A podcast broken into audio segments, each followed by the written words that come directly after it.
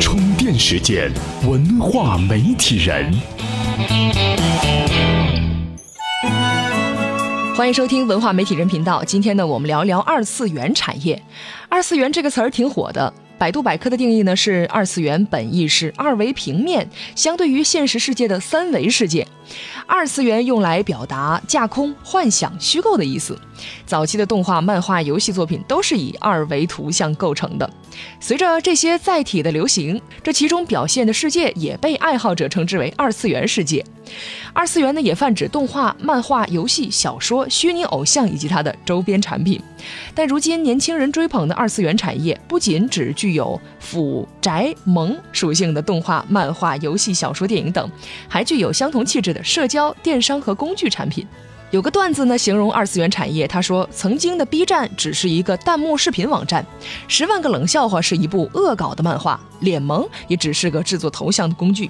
然而，不知道哪一天开始，他们统一被装进一个叫做二次元的盒子，外面的人无法想象里面究竟是一只羊驼还是一只猫。于是有人打扮了一下这个箱子，告诉资本市场，二次元的市场就在这个箱子里，打开也好，不打开也好，反正没有投资人能够看懂。严谨的投资人当然会持怀疑态度，需要看数据。于是有了各种研究报告，调查发现人群很大、市场广阔、有潜力的新兴行业。再套上社交、电商这些熟悉的词儿，终于就看懂了。大批资金涌入到二次元产业，当然也不乏巨头。充电语录。随着互联网的发展，越来越多企业开始做自己的自媒体。可企业怎么才能做好自己的自媒体呢？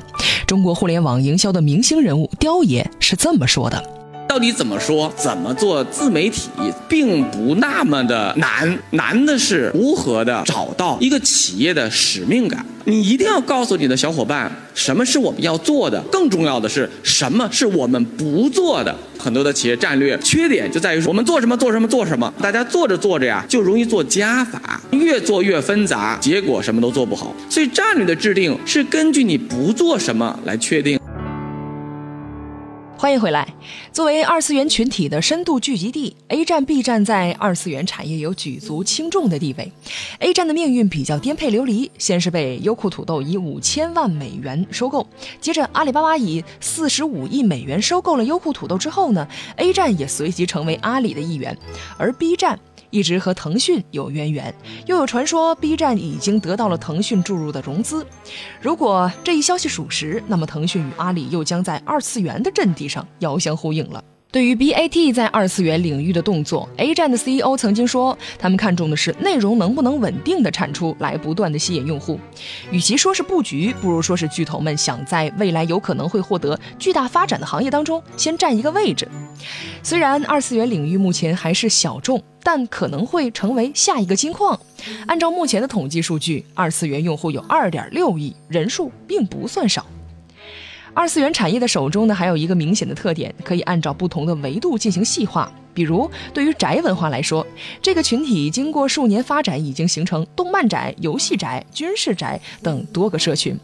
一位资深动漫行业的从业人员来说，二次元产品的用户有两个特征：一是足够精准，二是用户忠诚度高，因为这个群体的喜好可以极度细化。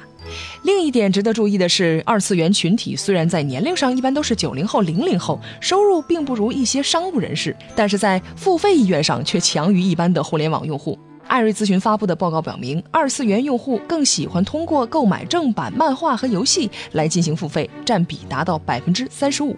有人仔细分析了这份报告，说二次元用户很大程度上不会成为主流，但是他们会是一个很特别的群体，有点像很多年前的游戏，没有被很多人关注，用户量也不算巨大，但是由于用户的集中以及有很强的消费能力，最后还是形成了一个很大的产业。未来二次元领域所延伸的产业整体量级或许会更大。今日关键词。充电时间，今日关键词最后一年。遥想六七年前，十一月十一号还是专属于光棍的节日，而现在身边的同事朋友几乎每一个人的购物车都塞得满满的，就等着用人民币血拼了。但是吴晓波先生突然写了一篇文章，他说：“其实我们现在并不需要双十一，今年可能是双十一作为购物节的最后一年了。”他为什么这么说？今天您在充电时间的微信公众账号中回复“最后一年”四个字，就能收到这篇文章了。